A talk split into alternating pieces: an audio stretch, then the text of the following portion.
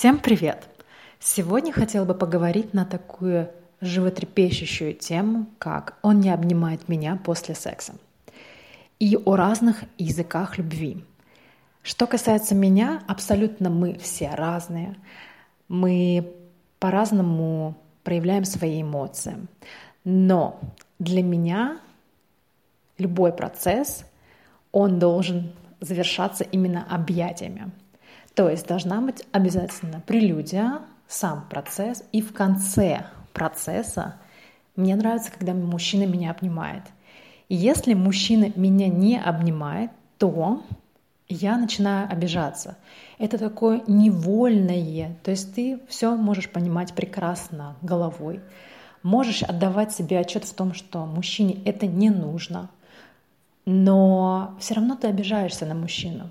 Тем самым ты думаешь, что либо у него кто-то есть еще, ему не нужно, а, не нужны эти ласки, не нужно объятия, и ты думаешь, что ты ему не интересна, ему неприятно тебя обнимать, и так далее тому подобное. То есть в голове рождается очень много мыслей. А, как правило, женщины, женщина не должна думать том плане, что женщина должна наслаждаться моментом и не должна спрашивать, задавать себе вопросы. Когда женщина задает вопросы, это уже плохой знак.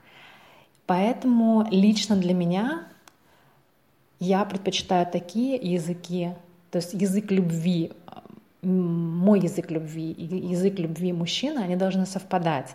Если получается так, что мужчине в принципе необходимо, не необходимо объятие после секса, то я, наверное, предпочту не заводить отношения с этим мужчиной, потому что каждый раз после секса я буду расстроена. И весь процесс, какой бы он ни был, весь процесс его можно вычеркнуть просто. Потому что объятия, они завершают, ставят такую финальную точку, говорят, ты знаешь, ты мне интересно от и до.